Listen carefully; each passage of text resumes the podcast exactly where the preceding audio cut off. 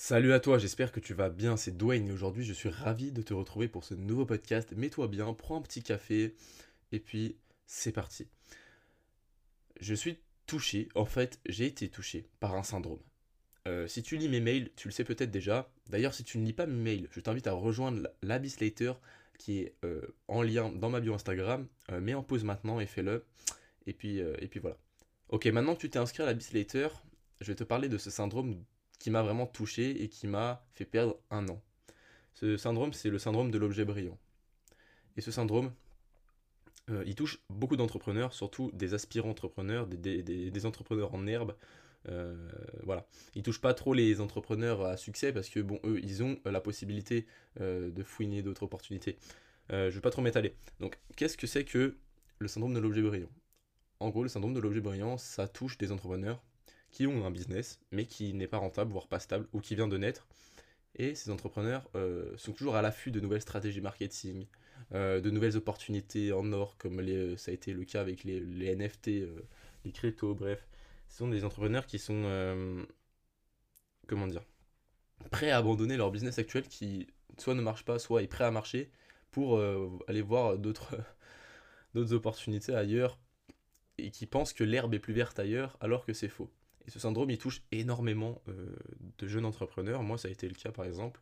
J'étais toujours intéressé par des, nouvelles méthodes, des nouveaux miracles d'Internet euh, qui sortaient de je ne sais où, euh, de Jean-Michel pour faire un maximum de cash en, si, en peu de temps.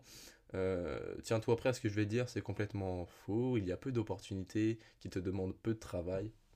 Donc voilà, le syndrome de l'objet brillant, ça m'a touché moi personnellement si, je pouvais te donner un conseil, c'est de rester concentré sur une seule et unique tâche.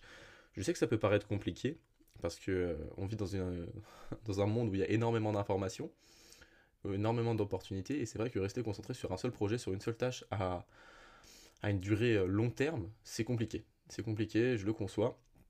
Tu as souvent envie de changer, d'explorer de nouvelles voies, mais il faut que tu restes amoureux, et il faut que tu restes concentré sur un seul projet qui, que tu pourrais bâtir, et qui serait stable, rentable, et qui te ferait vivre. Et après ça, t'intéresser à, d'autres domaines et ainsi diversifier tes sources de revenus.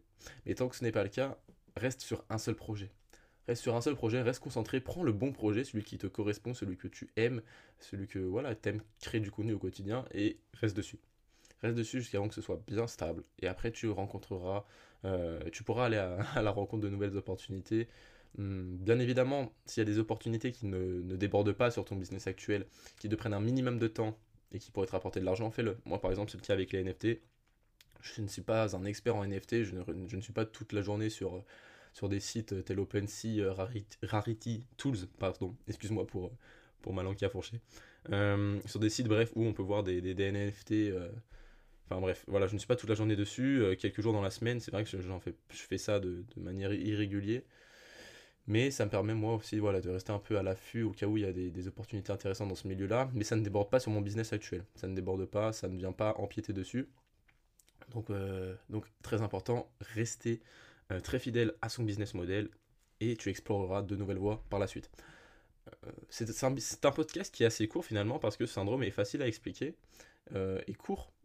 Et surtout, voilà, il n'y a, a, pas 3 milliards de méthodes à te donner pour rester à l'écart de ce syndrome, c'est tout simplement d'être amoureux de ton projet, euh, d'être fidèle à ton projet, euh, d'aimer ton business model et de rester concentré euh, sur ton business model avant d'explorer de nouvelles voies. Je te dis pas de rester toute ta vie sur un seul business model, mais reste concentré sur celui-là jusqu'à avant que ça ce soit rentable, que ce soit stable et, et qu'après tu t'intéresseras à de nouvelles voies. Par exemple, moi, je sais très bien que si un jour je viendrais à faire beaucoup d'argent avec ce, compte Instagram, je viendrai plus sur du e-commerce ou euh, de l'IMO. Et la bourse, ce sera plus en fin de carrière. Euh, ou euh, peut-être peut-être bientôt quand il y aura des sources de revenus, mais je vais pas m'intéresser dès maintenant alors que j'ai pas de cash flow, j'ai pas de capital. voilà, je trouve ça ridicule. par exemple, les NFT, là, il y a une action à bas prix, donc on sait jamais. En tout cas, c'était tout pour ce podcast. Euh, c'était court, c'était court, mais euh, je pense que moi, ça m'a permis de partager avec vous ce syndrome qui m'a touché et qui pourrait euh, vous, au moins, vous pourrez être épargné peut-être de ce syndrome si vous ne le connaissiez pas encore. c'est un plaisir de vous parler aujourd'hui dans ce podcast. Abonnez-vous à tous mes, mes canaux différents, que ce soit Telegram, YouTube, TikTok, Instagram. Et puis moi, je vous dis à la prochaine pour un prochain podcast. C'était Dwayne.